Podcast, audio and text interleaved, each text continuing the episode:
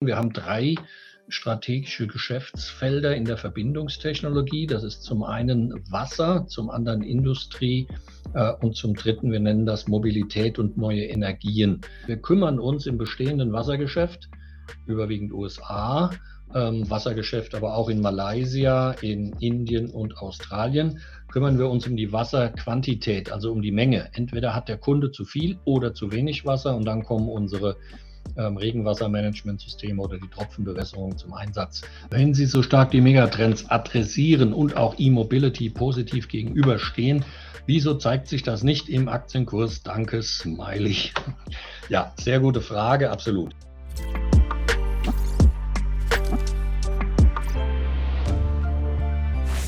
Herzlich willkommen auf dem YouTube-Kanal der SDK Schutzgemeinschaft der Kapitalanleger. Mein Name ist Paul Petzelberger und heute erwartet euch wieder einmal eine spannende Unternehmenspräsentation. Zur groben Einordnung zu Beginn gibt es immer eine Präsentation seitens des Unternehmens und im zweiten Part folgt dann die Q&A-Session. Unsere Teilnehmer haben stets die Möglichkeit, viele Fragen und Nachfragen zu stellen. Also könnt ihr euch definitiv auf eine spannende Diskussion freuen und wir freuen uns natürlich, wenn euch das Format gefällt, ihr dem Video ein Like gebt, unseren Kanal abonniert und gerne fleißig fleißig mit kommentiert. Lasst uns eure Meinung wissen und abonniert auch unseren Newsletter, damit ihr bei zukünftigen Veranstaltungen gerne mal live mit dabei sein und Fragen stellen könnt. Nun aber viel Spaß mit dem Video.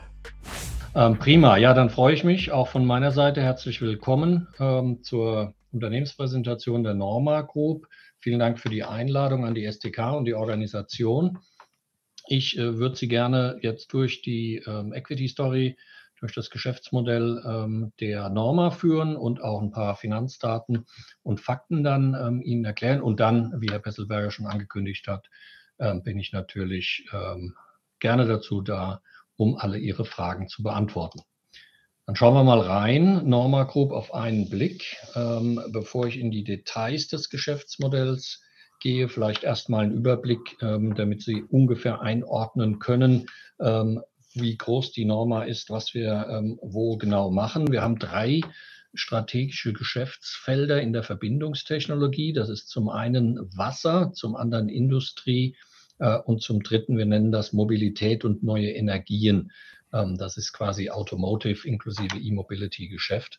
Details dazu gleich. Wir sind in den meisten Anwendungen, in den meisten Fällen Marktführer in dem, was wir tun ähm, und daraus auch ab, äh, abgeleitet Technologieführer für Verbindungsfluid und Handling-Technologie.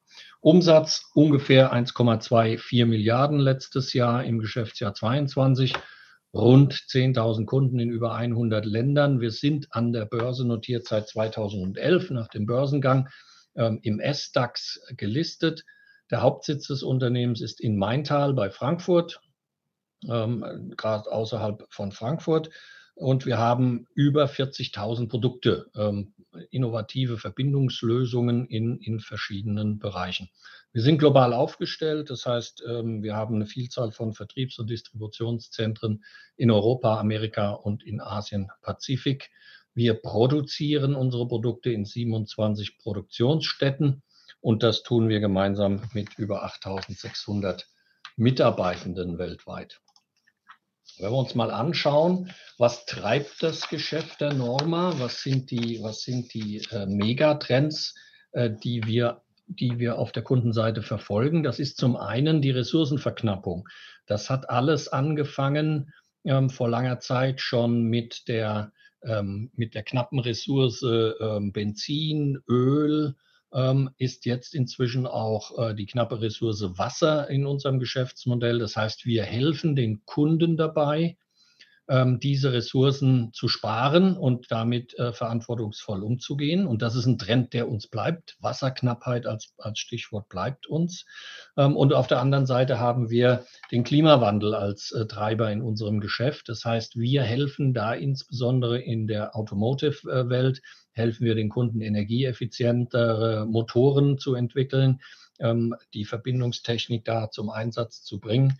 Ähm, und der Umweltschutz ist äh, natürlich dann auch Teil davon. Das heißt, die Megatrends, die wir als Unternehmen ähm, bedienen, die bleiben uns erhalten. Das ist schon mal gut fürs Geschäft nach vorne und wir helfen damit den Kunden mit knappen Ressourcen und mit dem Klimawandel besser umzugehen. Wenn man einfach mal ein paar Produkte sich anschaut, äh, Verbindungstechnologie, das klingt immer so abstrakt, deswegen gucken wir uns einfach mal schwarz auf weiß an, wie das denn aussieht, was wir da tun. Ähm, wenn wir im Wassermanagement auf der linken Seite starten, da sieht man zum Beispiel in der Mitte links ähm, ein, ein Drainagekanal. Das heißt, wir ähm, kümmern uns in, um, auf der einen Seite bei unseren Kunden darum, dass wenn sie zu viel Wasser auf ihrem Grundstück haben, damit umzugehen, entweder leiten wir es weg in die Kanalisation, in die, in die Infrastruktur oder es wird aufgefangen und später verwendet ähm, oder wir helfen dem Kunden dabei ähm, mit Tröpfchenbewässerungsprodukten, das ist oben links als Beispiel, ähm, das Wasser sparsam einzusetzen und genau dahin zu befördern, wo es benutzt wird, ähm, dass man eben nicht mehr Sprinklersysteme einsetzt, die das Wasser überall verteilen, wo es teilweise auch nicht hingehört, sondern es wird eben gezielt dort ähm, tröpfchenweise eingesetzt, ähm, wo, es, wo es benötigt wird. Dann haben wir ja, Fluidprodukte in der Mitte und äh, Fastenprodukte rechts. Ähm, Fluidprodukte, das sind unsere Plastik, äh, Polyamid-basierten Produkte.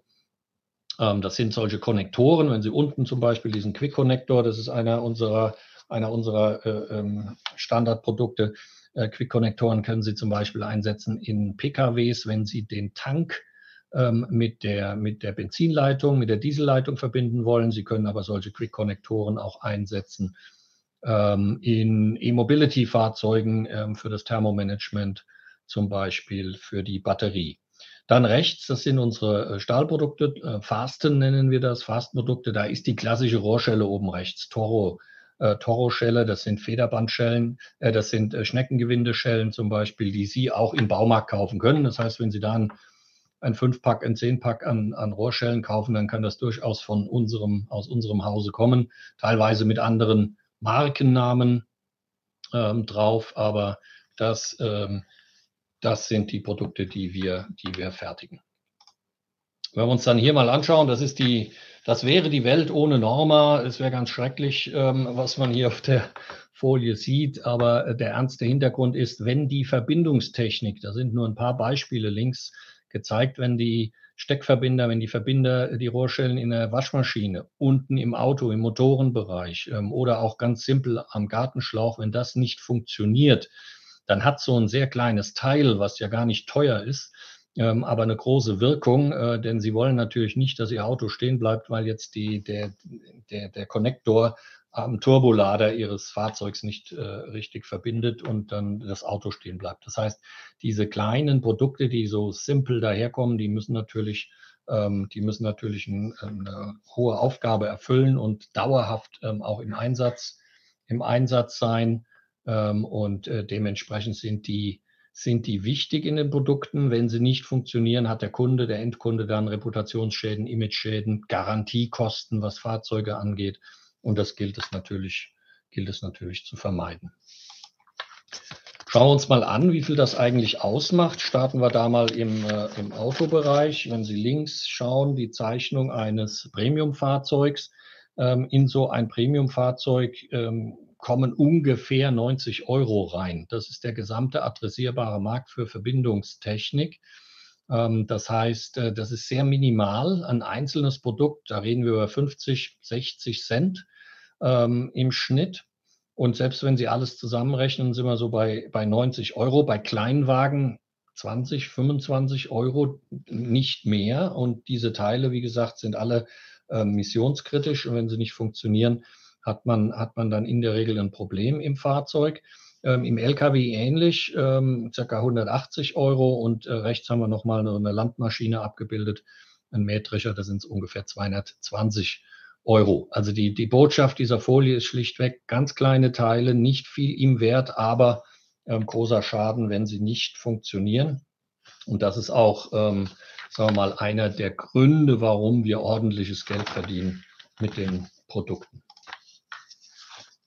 Schauen wir uns mal an. Die große Frage derzeit oder seit, seit einigen Jahren inzwischen ist ja, was passiert eigentlich, wenn Diesel, ähm, wenn Diesel, Benzin, ähm, äh, Verbrennungsmotoren umgestellt werden auf äh, E-Mobility, Hybrid oder reine Elektromotoren? Da sind wir auch dabei. Ähm, das sehen Sie links. Das heißt, das, was jetzt im Verbrennungsmotor wegfällt als Beispiel, ähm, bringen wir dann aber ins Fahrzeug rein, zum Beispiel im Thermomanagement. Das heißt, die Batterien in den reinen Batteriefahrzeugen müssen ja in einem gewissen Temperaturbereich gehalten werden. Und da ist es eben so, dass wir dort ebenfalls die Verbindungstechnik, Leitungssysteme, ähm, Konnektoren einsetzen können.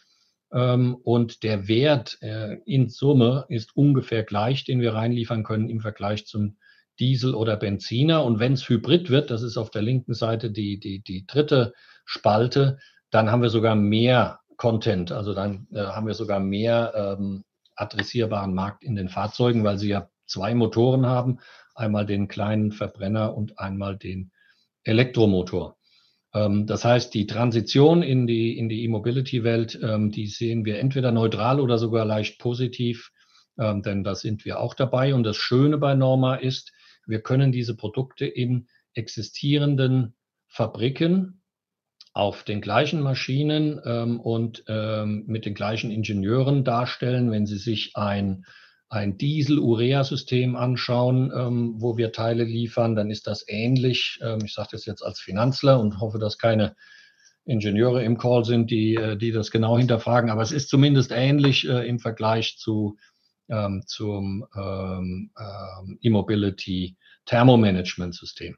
Rechts sieht man die Entwicklung. Ähm, das sind Zahlen, die, die der eine oder andere vielleicht kennt. Ähm, es geht immer mehr Richtung ähm, E-Mobility.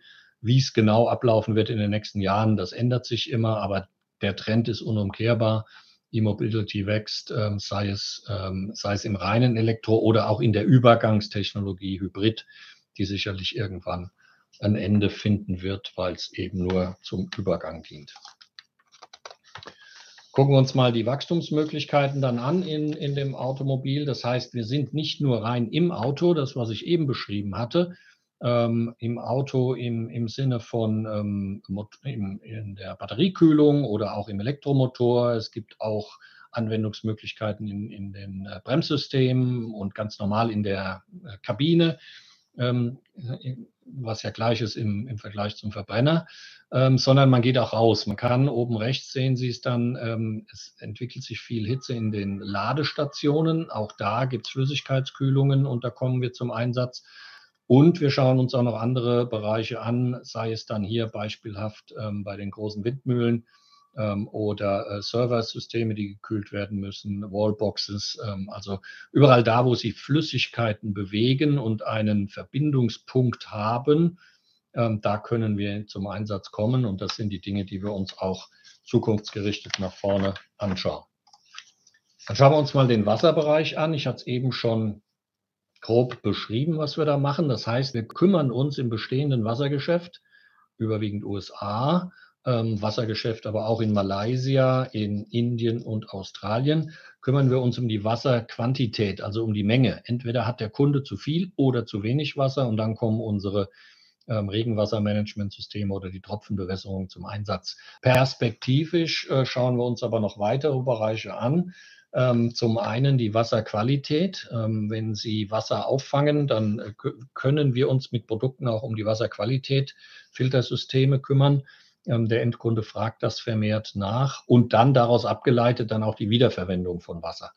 Äh, das heißt, da gibt es äh, noch weitere Wachstumsmöglichkeiten, die wir uns auch entsprechend anschauen im Wasserbereich, neben der Wassermenge, die wir äh, bedienen, auch dann die Qualität und die ähm, Wiederverwendung. Jetzt gucken wir uns mal an, wie der Umsatz letztes Jahr aufgeteilt war in diesen Bereichen. Ähm, das sind die drei Standbeine, die wir haben. Das gibt einen guten Mix und auch eine gewisse Stabilität im Geschäft ähm, weil wir ja doch in dem einen oder anderen Bereich zyklisch unterwegs sind. Ähm, auf der linken Seite das Engineered-Geschäft, ähm, das heißt, das ist im Wesentlichen Pkw, Lkw und andere ähnliche ähm, Applikationen. Das heißt, da gehören eben auch die Landmaschinen, Baumaschinen, Busse, Schiffe ähm, dazu, die wir ausrüsten. Das sind 56 ähm, Prozent vom Umsatz gewesen letztes Jahr und 44 Prozent aufgeteilt in 25 Prozent Wasser und 19 Prozent allgemeine Industrieanwendungen ähm, ist das Standardgeschäft, was wir haben. Das heißt, das ist, ähm, das ist nicht einzeln entwickelt äh, für einen Kunden, wie es im Automobilbereich ist, sondern das sind Standardlösungen, die Sie in Baumärkten, bei technischen Händlern, ähm, in Online natürlich zunehmend finden. Das heißt, wenn Sie diesen, diesen berühmten Fünfpack Rohrstellen kaufen, dann taucht das bei uns in den Industrieanwendungen ähm, im Geschäft auf. Dadurch haben wir einen schönen ausgewogenen Umsatzmix und ähm, sind breit aufgestellt mit den Produkten, die wir anbieten. Die Historie der Norma Group, mal grob auf einer Seite zusammengefasst, die einzelnen Teile, wenn Sie unten anfangen auf der Folie, 2006 ähm, wurden, zwar, äh, wurden äh, die einzelnen Teile der Norma wurden 2006 äh, zusammengefasst in einem Unternehmen. Der eine Teil war der europäische Marktführer für die Engineered-Produkte, also diese Automotive-Welt. Es war ein deutsches Unternehmen hier am Stammsitz in Maintal, Privateigentum, ging dann an Private Equity in 2006 und Private Equity hat gleichzeitig auch den europäischen Marktführer für ähm, die Standardlösungen ähm, entsprechend gekauft und hat dann eben gesehen, die Produktionsmaschinerie, ähm, die, die, die Fabriken sehen ähnlich aus. Ähm, dementsprechend ist die Logik gewesen, diese beiden Geschäfte zusammenzufassen, damit hinter den Kulissen in den Fabriken beides ähm, fertigen zu können. Und dann der Weg zum Kunden ist ein unterschiedlicher. Einmal eben das Baumarktgeschäft, einmal das Spezialingeniert-Geschäft für die Automobilkunden. Und dann ähm, ist das äh, friedlich vor sich hingewachsen mit vielen Zukäufen ähm, unter der Private Equity ähm, äh, äh, Eigentümerschaft in den nächsten fünf Jahren bis 2011. Man hat da, das sind die schwarzen, äh, das sind die hellen Felder, hat man einige Akquisitionen gemacht, um das Geschäft global aufzustellen.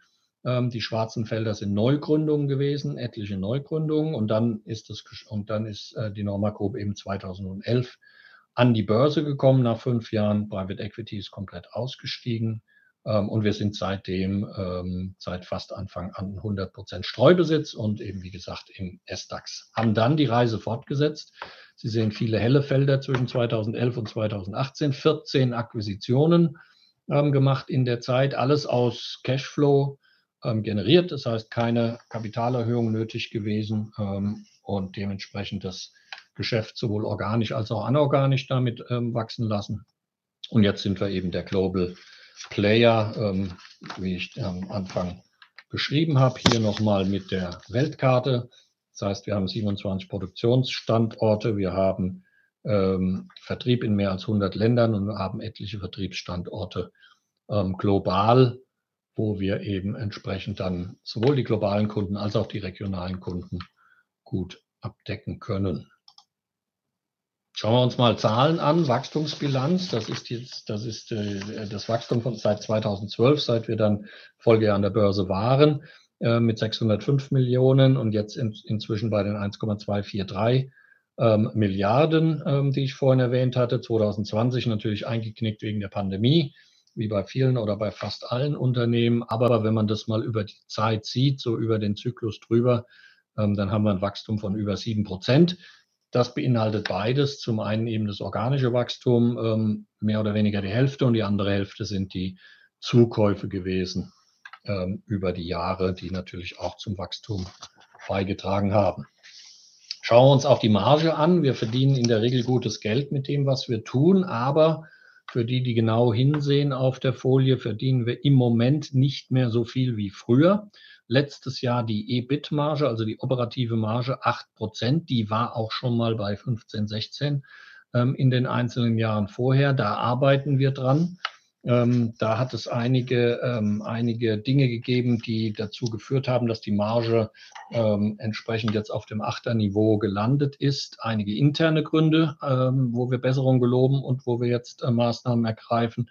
Und auch natürlich einige externe Gründe, die, die uns und viele anderen betroffen hat. Stichworte ähm, Pandemie, Lieferengpässe bei einzelnen Produkten, die dann den, den Kunden betroffen haben ähm, Preisinflation bei Stahl, Preisinflation bei Plastik, all diese Themen. Ähm, das heißt, eine Mischung aus internen und externen Gründen, die zur derzeitigen Marge geführt haben. Aber ähm, mit acht Prozent verdienen wir immer noch gut Geld und haben, ähm, haben immer noch eine sehr auskömmliche Marge für diese kleinen Teile, die wir da, ähm, die wir da produzieren.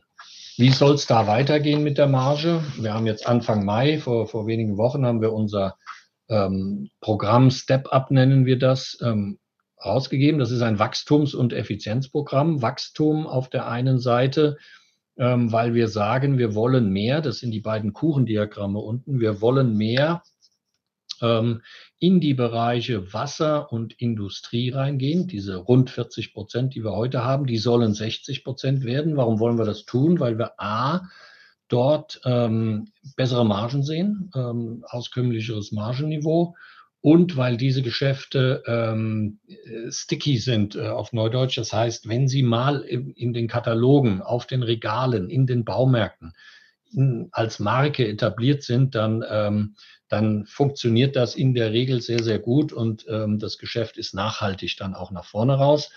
Auf der Automobilseite auch ein sehr wichtiger Teil von dem, was wir tun. Das werden wir auch weiterhin sehr wichtig sehen, wollen wir aber selektiver sein. Das heißt, da, wenn wir Produkte, Produktgruppen, einzelne Kunden, Regionen, Länder sehen, wo es nicht so funktioniert, dass wir die Marge erlösen, die wir uns vorstellen, dann würden wir diese Investitionen eher in die Bereiche Wasser und Industrie stecken und uns im Automotive, im Automobilbereich eben darauf konzentrieren, wo wir gutes Geld verdienen können. Da gibt es genügend Möglichkeiten. Das heißt, die Koexistenz der drei strategischen Geschäftseinheiten geht so weiter und der Mix wird sich Richtung 40/60 dann entsprechend verändern.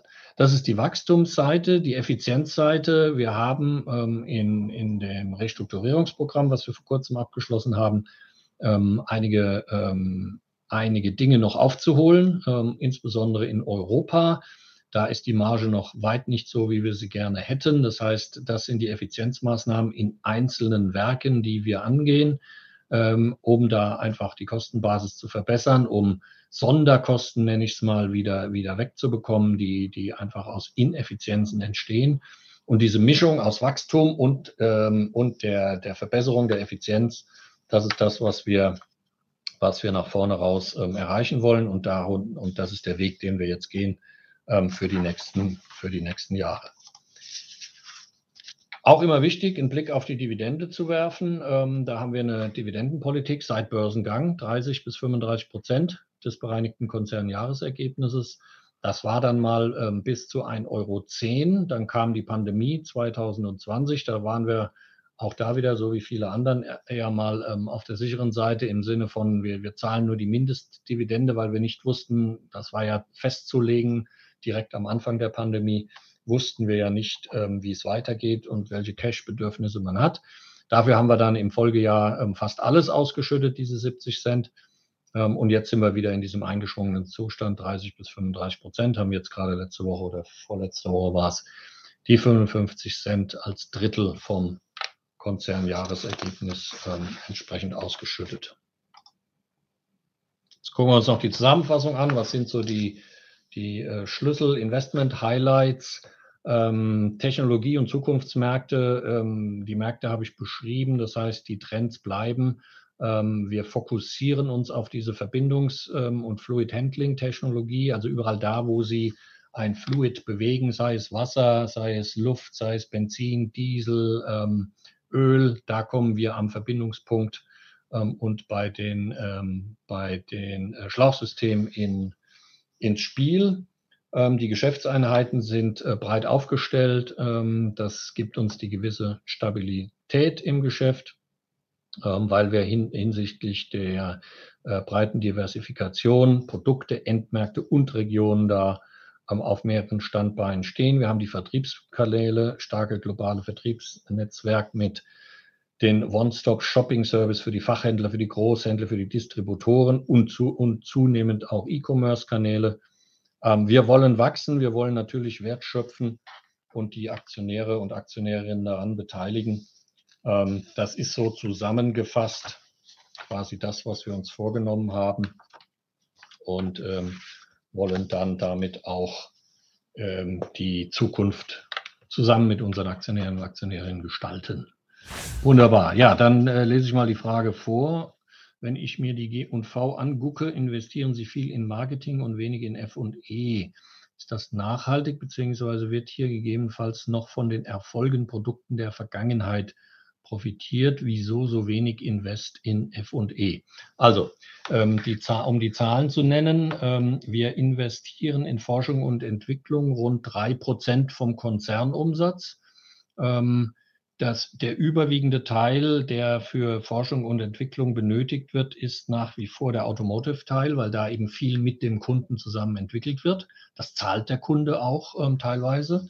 Von daher, je mehr, desto besser für uns, ähm, weil das natürlich auch die zukünftigen ähm, Aufträge dann sind. Also ungefähr drei Prozent vom, vom Unternehmen. Wir entwickeln auch in den Bereichen Wasser und äh, Industrie ähm, und auch zunehmend nach vorne. Aber ähm, ähm, klassisch ist es eben viel im Automotive-Bereich. Ähm, Marketing ist weniger tatsächlich. Das heißt, ähm, äh, Marketing brauchen wir in den Bereichen der Standard, ähm, der Standardanwendungen. Und äh, weil dort die Marke entscheidend ist, in Europa kennt man zum Beispiel die, die ähm, die Gardena als Baumarktmarke und wenn sie da mal dran sind, dann, dann sind sie in der Regel treu und äh, so eine ähnlich starke Marke im Profisegment haben wir ja im Wasserbereich in den USA mit, mit unserer Tochtergesellschaft NDS. Ähm, das heißt, Marketing wird da zum Endkunden dann ähm, in, den, in den Standardbereichen gemacht. Ähm, aber das ist in der Regel weniger im Vergleich zu den kompletten F&E-Ausgaben, die sich ja überall in der G&V ähm, befinden. Weitere Fragen oder Nachfragen?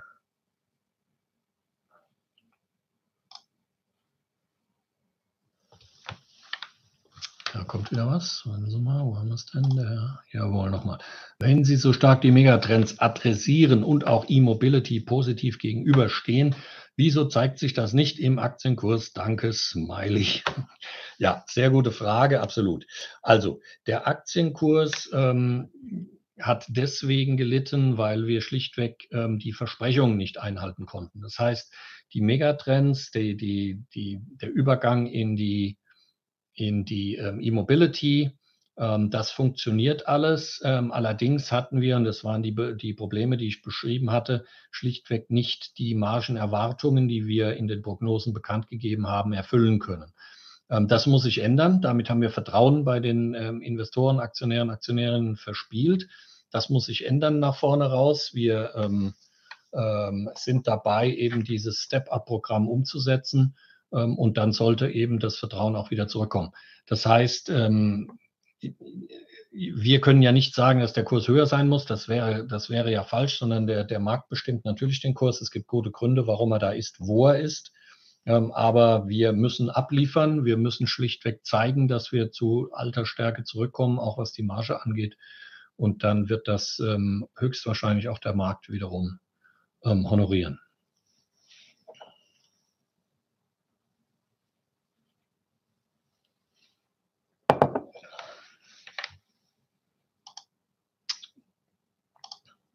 Sehen Sie die Gefahr von einer Übernahme? Ähm, wir sind 100% Streubesitz, das hatte ich schon erwähnt. Das heißt, ähm, ähm, die, die Möglichkeit einer Übernahme ist bei 100% Streubesitz schlichtweg da. Ähm, und dementsprechend, ähm, ja, als Gefahr sehe ich das nicht, aber die Möglichkeit gibt es natürlich. Jetzt gucke ich mal, jetzt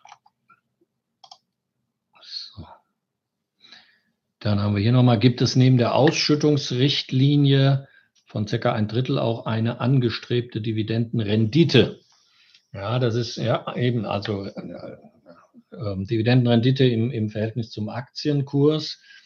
Ähm, wir haben die, die Politik, ähm, ein Drittel des Nettoergebnisses auszuschütten.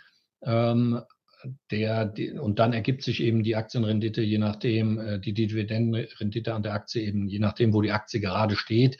Ähm, das wäre sonst schlecht steuerbar, wenn wir sagen würden, wir wollen so und so viel Prozent vom, vom Aktienkurs ausschütten, ähm, sondern das kommt ja eben auch auf die Börse, auf die aktuellen ähm, Umstände an und auf, wo wir stehen, das, was ich eben beschrieben hatte. Das heißt, wir bleiben bei der Politik, sagen, ein Drittel des Ergebnisses ist da. Das ist ja dann auch äh, cashmäßig zu bedienen. Ähm, und die ähm, haben wir seit zwölf Jahren und die behalten wir auch bei, dass wir ein Drittel des Ergebnisses ausschütten.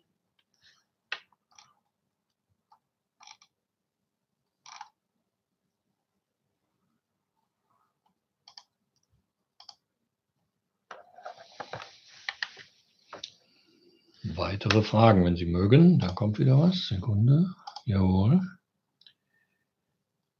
Wen würden Sie als hauptsächlichen Wettbewerber sehen und wie schätzen Sie sich im Vergleich zu diesem ein? Ähm, da gibt es verschiedene Wettbewerber in den einzelnen Bereichen. Äh, Wasser zum Beispiel, da gibt es einen globalen Namen, den vielleicht der ein oder andere kennt, wenn er schon mal im Gartenbereich eben Bewässerungssysteme oder Drainagesysteme hat einbauen lassen. Äh, Rainbird heißt er. Das ist ein globaler, globaler Name. Ein anderer Name wäre Hunter. In Europa gibt es ähm, ähm, noch nicht wirklich Anbieter. Deswegen ähm, wollen wir uns dazu aufschwingen, dass wir auch in Europa Produkte anbieten in dem Profibereich. Ähm, Im Automobilbereich, da gibt es nicht viel Globales. Ähm, da sind wir global der Marktführer. Es gibt viele regionale kleine Namen, die kennt man in der Regel nicht. Ein etwas größerer Name, der oder auch ein größerer Name in, in dem Bereich ist zum Beispiel Oettiker aus der Schweiz. Ähm, die machen auch ähnliche Produkte, nicht die gleichen Produkte, aber ähnliche Produkte, die auch ins Auto ähm, eben entsprechend gehen. Das wäre so ein Name ähm, da. Wie schätzen wir uns im Vergleich zu diesen ein? In der Regel sind wir größer, ähm, was den Autobereich angeht. Da sind wir die Größten. Da kommt es drauf an, in manchen Nischen nicht, aber in der Regel sind wir Marktführer. Äh, Im Wasserbereich sind wir in den USA Marktführer, was, ähm, was die ähm, Drainagesysteme, also dieses, äh, dieses zu viel Wasser haben, äh, angeht. Und wir sind je nach Staat in den USA Nummer eins, zwei oder drei im Markt, was die Tropfenbewässerung angeht. Ähm, der Rainbird, den ich genannt hatte, der ist eben global größer. Aber in den USA sind wir da auch führend unterwegs. Genau, vielleicht greife ich es einfach mal weiter auf. Die Fragen hier, eine Frage zum Cashflow, wo nochmal gefragt wird, wie ergibt sich der Rückgang beim operativen Cashflow und Free Cashflow. Ich glaube, Sie waren schon ein bisschen drauf eingegangen auf diese Entwicklung, aber vielleicht können Sie noch mal zum aktuell da, zur aktuellen Entwicklung beim Cashflow ein bisschen Mhm. was sagen. Ja, sehr gerne. Also hat zwei, hat im Wesentlichen zwei Gründe. Zum einen natürlich das Ergebnis. Ähm, wenn das Ergebnis runtergeht, geht auch automatisch der Cashflow runter. Ähm, und zum anderen ist es aber so, dass wir ähm, im Moment höhere, höheren Cash-Bedarf haben im gebundenen ähm, Working Capital. Ähm, da da gibt es verschiedene Gründe. Zum einen ist es so, dass ähm, in der Liefersituation der Märkte für unsere Seite, das heißt, wir brauchen Stahl, wir brauchen Plastik, haben wir höhere Bestände als normal. Warum haben wir das getan? Einfach deswegen, weil Lieferknappheit bei einzelnen Spezialstählen oder einzelnen Granulaten bestand. Ähm, und bei der Preis- äh, und, und Liefersituation in den Märkten haben wir gesagt, okay, wir legen uns etwas mehr aufs Lager, ähm, und das bindet dann natürlich erstmal Cash und das äh, sieht man dann negativ im Cashflow. Dann hatten wir durch die Verlagerung des Werkes aus Thüringen nach äh, Teile hier nach Maintal und äh, große Teile nach Tschechien hatten wir ähm, auch den Bedarf, dass wir vorproduzieren. Das heißt, der Kunde will weiterlaufend bedient werden, auch wenn das Werk gerade, die Maschinen im Werk gerade abgebaut und transferiert werden. Das heißt, wir mussten vorproduzieren, bindet auch Kapital, negativ für den Cashflow. Ähm, das sind aber die Effekte, die wir dann jetzt wieder umdrehen können. Das heißt, dieses Geld sammeln wir dann letztendlich ähm, wieder ein. Ähm, und wenn die Margen, wenn die Geschäfte besser werden, dann äh, ist das ebenfalls positiv für den Cashflow. Eine weitere gute Frage, Stichwort Konkurrenz aus China. Wie hoch ist das Risiko oder der Teilnehmer fragt, haben Sie Angst, dass ein chinesischer Wettbewerber kommt und mit Billigangeboten sozusagen hier das Geschäft abgräbt? Wie schätzen Sie dieses Risiko ein? Ja, ähm, kann er machen äh, und, und, und machen sie auch teilweise. Da kommt eben die Technologie wieder ins Spiel. Das heißt, ähm, diese Produkte, sie sehen ja sehr simpel aus, so eine Rohrschelle, da fragt man sich, wo ist da jetzt die große Technologie? Aber ähm, die Rohrschelle, die man als Privatperson in der Regel ja mal so kennt, ist so an der Waschmaschine hinten äh, am Wasseranschluss oder auch mal draußen im Garten. Da ist kein Druck, da ist keine Temperatur, da ist keine Vibration. Das sind simple Produkte. Aber nehmen Sie mal eine Rohrschelle und ähm, bauen die ins Auto ein bei Minusgraden am Morgen im Winter und bei mehreren hundert Grad, äh, wenn das Auto dann unter Volllast läuft ähm, dann haben sie ganz andere Materialbeanspruchung, ganz andere Toleranzen in diesen Produkten und dann muss so eine, dann müssen diese Verbindung, dann muss diese Verbindungstechnologie auch nicht nur ein Kilometer, sondern im Zweifel 150.000 Kilometer funktionieren und dann nicht nur in einem Auto, sondern in allen Autos, die sie beliefern. Ansonsten haben sie als Worst Case dann eine Rückrufaktion. Das heißt, ähm, da ist die Qualität eben ähm, sehr sehr ähm, beansprucht oder sehr hoch und dementsprechend ähm, sehr wichtig an der Stelle. Stichwort Auftragsbestand wird gefragt nach mehr Informationen, wie man diese Zahl 570 Millionen Euro einzuordnen hat. Wie lange braucht man, bis man einen Auftrag so im Schnitt abgearbeitet hat? Und was sind hier die Ziele? Mhm. Also Auftragsbestand hat bei uns auch äh, zwei Dimensionen im, äh, im Engineered-Bereich, also in diesem Automotive-Bereich. Da haben wir Auftragsbestand, weil die Kunden, der Automobiler, ähm, der stellt ins elektronische Orderbuch ähm, eben seine Aufträge rein. Das tut er für die nächsten Monate, so äh, um die vier, fünf, sechs Monate. Ähm, und das ist im Wesentlichen das, was Sie da sehen in der Zahl. Was keinen Auftragsbestand hat, weil es eher ein Tagesgeschäft ist, ähm, ist im Industrie- und im Wasserbereich. Da geben uns die Kunden keinen Vorlauf, sondern in der Regel, ähm, in der Regel bestellen die und wollen dann innerhalb von 24, 48 Stunden, je nachdem, die Teile beliefert haben. Das sind dann so die Baumarktkunden als Beispiel. Das heißt, so ein, so ein Bauhaus, so ein Obi gibt da keinen großen Vorlauf. Ähm, die Zahl ist also rein auf der Ingenieur-Seite. Ähm, ist mit Vorsicht zu genießen. Ähm, wenn man einfach die, die Beispiele der letzten Jahre nimmt, ähm, da kann so ein Auftragsbestand zu hoch sein. Warum? Was hat der Automobiler gemacht? Äh, für die, die sich mit Automobil etwas näher beschäftigen, haben mitbekommen, dass ja die, die Halbleiter, ähm, die Halbleiter nicht verfügbar waren. Und um die komplette ähm, Lieferkette zu sichern, ähm, sind die Automobilkunden dann hingegangen, haben gesagt, okay, wir bestellen besser mal ein bisschen mehr bei unseren Teilen, um einfach nicht woanders noch in irgendwelchen Zulieferketten ähm, Probleme zu bekommen. Das heißt, da war der Auftragsbestand einfach ein bisschen zu hoch und dann, wenn es an die Produktion ging, wurde da teilweise wieder rausgenommen. Ähm, dementsprechend kann man dem nicht 100 Prozent ähm, vertrauen. Ähm, das heißt, wenn man ans lange Ende geht von diesem Auftragsbestand, Monat 4, 5, 6, dann ist es noch ein bisschen vage. Und wenn es die, an die Produktionsdaten geht, dann ist es schon besser und stabiler. Ähm, aber das sagt quasi die Zahl aus, ähm, während auf der Wasser- und Industrieseite eben nur Erfahrungswerte aus der Vergangenheit, Trendzahlen aus dem Markt dann eben maßgeblich sind für uns. Ich sehe aktuell noch zwei Fragen an der Stelle, darum nochmal die Einladung. Also gerne, wenn Fragen sind, gerne noch weitere an, eingeben hier in den Chat. Ansonsten kommen wir schon so langsam zum Ende, aber vielleicht kommt ja noch ein bisschen was. Eine weitere Frage, vielleicht bleiben wir so ein bisschen beim Thema Zahlenwerk, Nettoverschuldung. Hier schreibt ein Teilnehmer, ich habe es jetzt nicht nachgeschaut, er schreibt 350 Millionen Euro Nettoverschuldung. Wie ist das einzuordnen? Ist das nicht ein wenig viel für ein Unternehmen in der Größe von Norma? Die Nettoverschuldungszahl an sich ist ja ähm, dann durch den Cashflow zu bedienen. Das heißt, die absolute Zahl sagt jetzt erstmal noch nicht viel aus. Was wir uns eher anschauen, äh, ist der Verschuldungsgrad. Ähm, das heißt, ähm, die, das, das Ergebnis, EBITDA in dem Fall, durch die Nettoverschuldung, da liegen wir, lagen wir Ende März bei 2,7. Das heißt, wir haben 2,7 mal Nettoschulden im Vergleich zum letzten zwölf Monate ähm, Ergebnis. Ähm, das ist eher so eine, eine, relevante Größe, die man sich angucken kann, weil die absolute Zahl erstmal wenig aussagt. Ähm, die 2,7 allerdings sind eher am oberen Ende. Das heißt, ähm, wir fühlen uns wohl im Bereich 2, 2,5. Da sind wir jetzt ähm, etwas drüber, liegt an dem Cashflow, den ich gerade beschrieben habe, der etwas äh, zu negativ war aus den genannten Gründen äh, im Moment. Jetzt im zweiten Quartal ist gerade die Dividende geflossen. Das heißt, auch das ähm, ähm, ähm, erhöht erstmal den sogenannten Leverage, also den Verschuldungsgrad. Und daran arbeiten wir jetzt. In der Regel kommt bei uns äh, ab Q2, 3 und insbesondere im vierten Quartal kommt der Cashflow entsprechend rein. Ähm, da sammeln wir das Geld ein und dann wird sich diese Zahl auch wieder verbessern.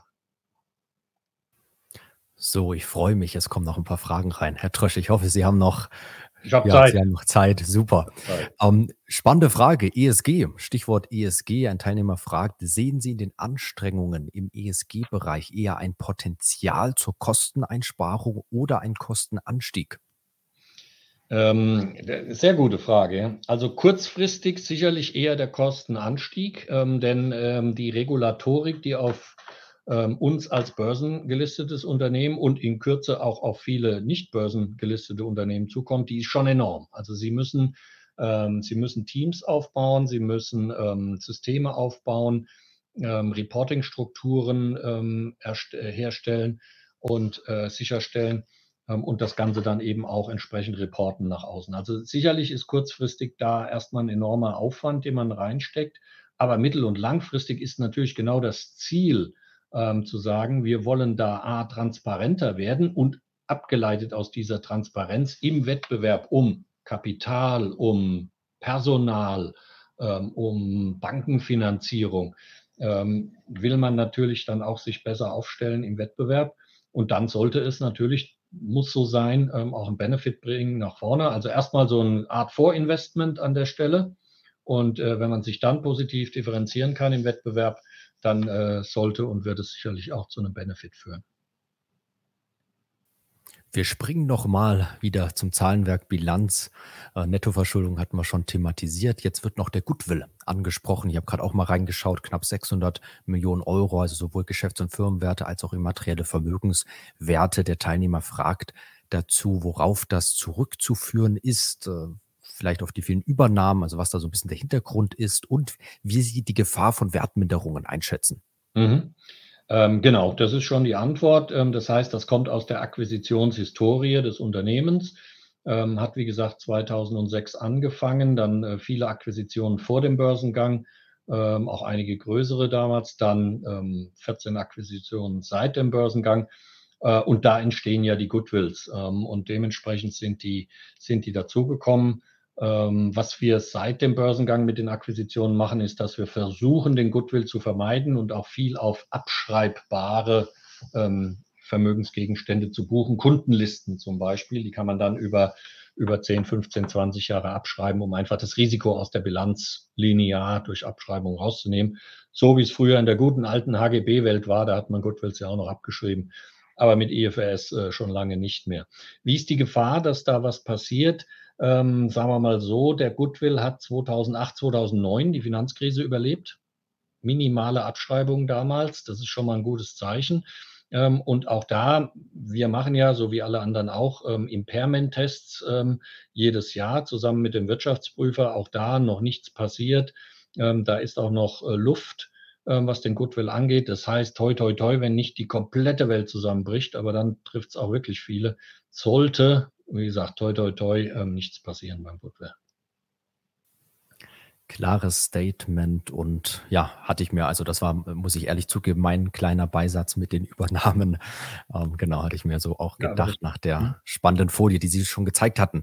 Ja, noch mal eine Nachfrage zum Thema Kennzahlen, eine Frage, die oft gestellt wird hier bei unseren Foren, die wir auch ganz toll finden, einfach noch mal so aus der IR-Sicht. Was sind die Kennzahlen jetzt konkret bei Norma, wo Sie sagen, da sollte man mal drauf schauen als Privatanleger. Gerade wenn man so die Norma verfolgen möchte ähm, in der Entwicklung, was sind die wichtigen Kennzahlen? Ja, ähm, sicherlich Wachstum. Ähm, zum einen das organische Wachstum ist ja entscheidend, was man aus eigener Kraft ähm, stemmen kann. Das ist eine wichtige Kennzahl, die prognostizieren wir auch jedes Jahr. Ähm, und dann zusätzlich auch, weil es Teil der ähm, Equity-Story ist, das MA-Wachstum, also das gekaufte Wachstum. Ähm, das, das heißt, das würde ja dann de, den Umsatz beeinflussen, einmal organisch und einmal, und einmal ähm, auf der Kaufseite. Ähm, spannend dazugekommen letztes Jahr ist zum Beispiel, wenn man das Organische anschaut, dass wir das aus gegebenen Anlass ähm, auch aufgeteilt haben in Volumenwachstum und in Preiswachstum, was in der Regel vorher nie wichtig war, weil Preise waren immer eher neutral oder leichtes Wachstum und in der Regel war alles andere das Volumen, also Stückzahlwachstum. Aber durch die Preissituation auf der Einkaufsseite, Preisinflation kam eben der Punkt hoch. Das heißt, wir hatten dann letztes Jahr auch da Details rausgegeben, um dann das organische Wachstum in Preis und Volumen noch aufzuteilen. Also das ist der erste Punkt. Dann bei uns ganz klar, ich habe es angesprochen, ist die Marge. Ähm, da haben wir wunderbar abgeliefert über viele, viele Jahre. Man hat uns am Anfang nie geglaubt, dass man mit so Rohrschellen so ein Geld verdienen kann. Jetzt ist es im Moment anders. Das heißt, nach vorne, was dann auch wieder auf die Aktie ähm, spielen wird, ähm, ist ganz klar die Marge, die man sich angucken sollte. Und dann äh, durchaus ein Blick in die Bilanz ähm, und Cashflow-Rechnung. Da ist es ähm, der Leverage, den wir gerade, die, den Verschuldungsgrad, den wir gerade besprochen hatten. Und vielleicht abschließend einfach die Cashflow-Zahl. das sind die vier. Wenn Sie die im Blick behalten, ähm, dann ähm, sind Sie schon mal, glaube ich, ganz gut informiert. Beim Wachstum natürlich die Märkte im Blick behalten. Ne? Die, der, das Wachstum leitet sich ja ab, aber das geben wir in der Prognose auch immer im Detail dann im Text an. Alles klar, vielen Dank für die Antwort, gut nachvollziehbar. Wir kommen nochmal hier thematisch zum Thema Übernahme. Da hatten Sie ja schon eine Frage beantwortet mit irgendwo so Übernahmegefahr oder wie Sie das einordnen. Jetzt wird hier nochmal nachgefragt, warum hat sich Norma gegen die Übernahme gesperrt und die Gespräche nicht im Sinne der Aktionäre fortgeführt? Ähm, wir hatten gesehen, dass es Gerüchte gab über Übernahmen, haben wir auch gelesen, so wie, wie ähm, viele anderen. Wir können aber Übernahmegerüchte nicht kommentieren. Wir hatten ja davor schon gesprochen, dass bestimmt Fragen kommen zu dem Thema, aber ja, äh, schwer. Es ist ja auf Aktionärsbasis ähm, schwer natürlich für eine IR-Abteilung äh, da dann zu kommentieren. Aber wenn noch Fragen reinkommen. Ich werde sie stellen, aber ich glaube, wir haben schon eine klare Richtung. Genau. So, ähm, ja, Vorstandswechsel. Hier eine Frage noch. Warum hat die Suche nach einem neuen Vorstandsvorsitzenden so lange gedauert? Ähm, der Aufsichtsrat und, und Herr Schneider letztes Jahr hatten sich ja im Juli, August ähm, darauf geeinigt, den Vertrag nicht zu verlängern. Ähm, und dann hat der Aufsichtsrat, das ist ähm, seine Aufgabe, dann mit der Suche nach einem geeigneten Kandidaten begonnen. Das dauert ja immer in der Regel, bis man jemanden findet, bis dann die Person dann auch ähm, äh, ähm, einsatzfähig ist, verfügbar ist. Ähm, und dementsprechend haben wir jetzt den äh, ab 1. Juni, also ab äh, übernächste Woche, dann Herrn Grandi an Bord, der den äh, CEO dann, CEO, die CEO-Position dann dauerhaft übernimmt. In der Übergangsphase zwischen Ende letztem Jahres und jetzt ähm, noch bis Ende Mai hat ähm, ein Aufsichtsrat die Aufgabe übernommen, der Miguel Lopez, ähm, auf Interimsbasis, äh, was insofern auch gut ist, dass der Aufsichtsrat dann, äh, weil dieses Wissen, was er dann über das Unternehmen hat und äh, auch die Vernetzung ins Unternehmen, die nimmt er jetzt wieder zurück in den mit sich zurück in den Aufsichtsrat. Das heißt, da hat man dann auch bei den beiden Gremien eben den Vorteil, dass der Aufsichtsrat, was ja nicht immer der Fall ist, dass der Aufsichtsrat ein, ein hohes Detailwissen über das Unternehmen hat.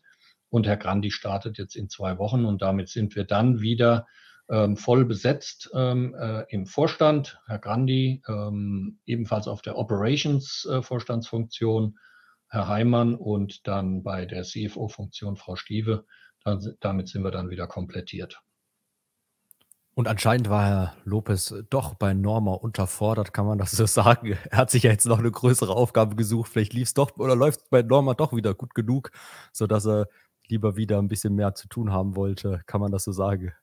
Ja, da müssen Sie ihn selbst fragen. Ähm, ich drücke ihm die Daumen äh, für seine neue Aufgabe. Aber ja, dann sprechen Sie ihn doch dort mal an. Vielleicht macht er auch ein, eine Unternehmenspräsentation mit Ihnen. Ich kann ein gutes Wort für Sie einlegen.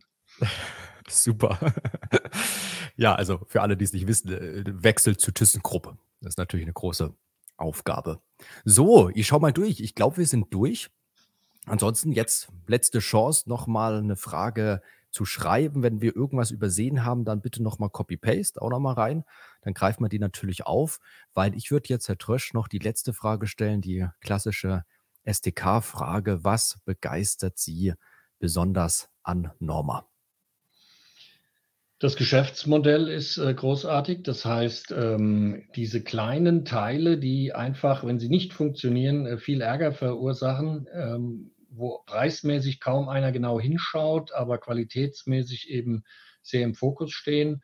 Mich begeistert, dass das Geschäftsmodell tragfähig in der Zukunft ist. Das heißt, ähm, wir haben keine Produkte dabei, die irgendwann ersetzt werden können, ähm, beziehungsweise Märkte, wo, wo kein Wachstum mehr da sein wird. Ähm, wir müssen es vernünftig machen, äh, ganz klar. Das heißt, ähm, das Step-Up-Programm, das wir jetzt ähm, begonnen haben, muss umgesetzt werden. Ähm, mich begeistert äh, tolle Kolleginnen und Kollegen, ein tolles Team. Jeder will hier gewinnen, auch wenn es nicht immer klappt, aber die Kolleginnen und Kollegen wollen gewinnen. Der Spirit ist der richtige. Und ja, gutes Geschäftsmodell, viele Wachstumsmöglichkeiten und ein guter Teamgeist. Ähm, was will man mehr? Ein tolles Team und passend dazu, äh, im weiten, weiten Sinne ist noch eine Frage reingekommen, mhm. nämlich ein potenzielles Wachstum vom Team, ob auch die Norma wieder verstärkt durch Zukäufe wachsen möchte? Also ist das Thema M&A, spielt das aktuell und so mit Blick auf die nächsten drei, vier Jahre eine wichtige Rolle? Ja, also wir sind, wir haben nach wie vor Appetit und schauen uns ähm, potenzielle ähm, Targets an und äh, sind auch in Gesprächen. Wenn wir so eine Weihnachtswunschliste hätten, dann wäre Wasser in Europa ähm, als, als äh, Unternehmenszukauf äh, ganz spannend. Da gibt es nicht viel und wenn es was gibt, ist es teuer. Von daher müssen wir das auch immer abwägen. Ähm, aber ja, der Appetit ist da. Es muss dazu passen, muss strategisch dazu passen. Wir machen nur was, wenn es auch Sinn macht, lassen uns da nicht treiben, äh, gucken uns natürlich auch, äh, wir hatten die Bilanz besprochen ähm, und den Verschuldungsgrad, das haben wir natürlich auch im Blick. Ähm, wenn sich was ergibt, dann äh, machen wir da gerne wieder, machen wir da gerne wieder weiter. Herr Trosch, und ich darf mich bedanken dass wir mit einer Unternehmenspräsentation mal wieder weitergemacht haben. Wie gesagt, die letzte war ja schon ein bisschen her, August 2022. Wir sind mit den Fragen durch. Ich glaube, wir sind doch super durchgekommen. Jetzt hat es auch noch mal geklappt mit dem Miteinander. Aber vorhin, Herr Trösch, haben Sie das auch ganz alleine super gemacht. Ich war schon fast ein bisschen überflüssig.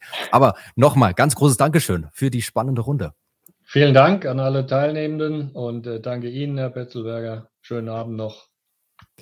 Auch von meiner Seite aus, genau. Schönen Abend an alle. Vielen Dank, genau. Auch an Sie als Teilnehmer, dass Sie alle mit dabei waren. Schönen Abend und bis zum nächsten Mal. Auf Wiedersehen.